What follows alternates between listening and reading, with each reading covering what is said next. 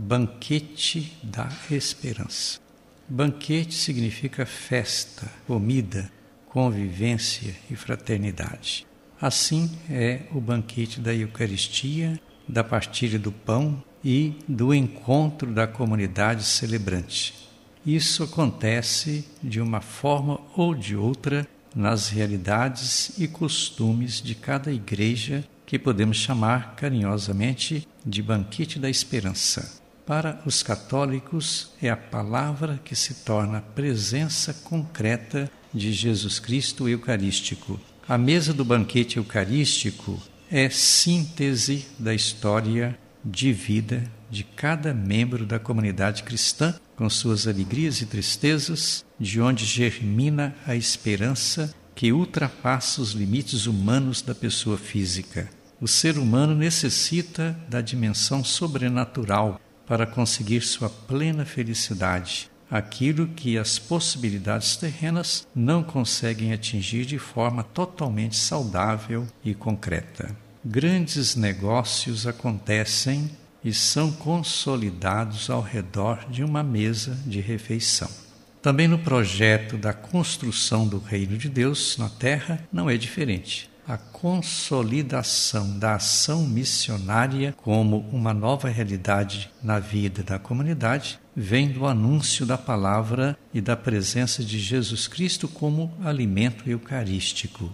Se chamamos a celebração de missa, significa começo de missão. Ter esperança remete ao tema pouco levado em conta nos últimos tempos da providência divina e de um total abandono na vontade de Deus. Paulo de Tarso chega a dizer: Tudo posso naquele que me fortalece. Filipenses 4, 13. Para Paulo, toda a ação do cristão vem de Deus e é fortalecida por ele.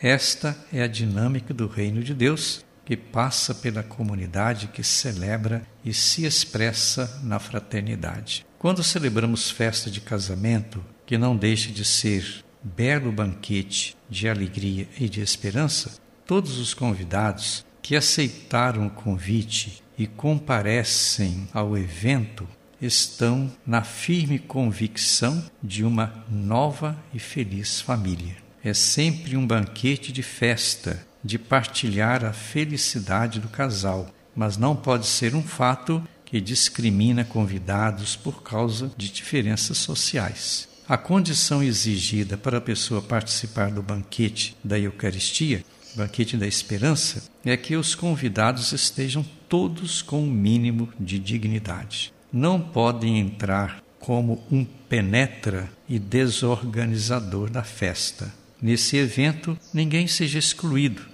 pois poderão faltar as bênçãos de Deus. Mas alguém se exclui a si mesmo por não seguir as orientações pedidas.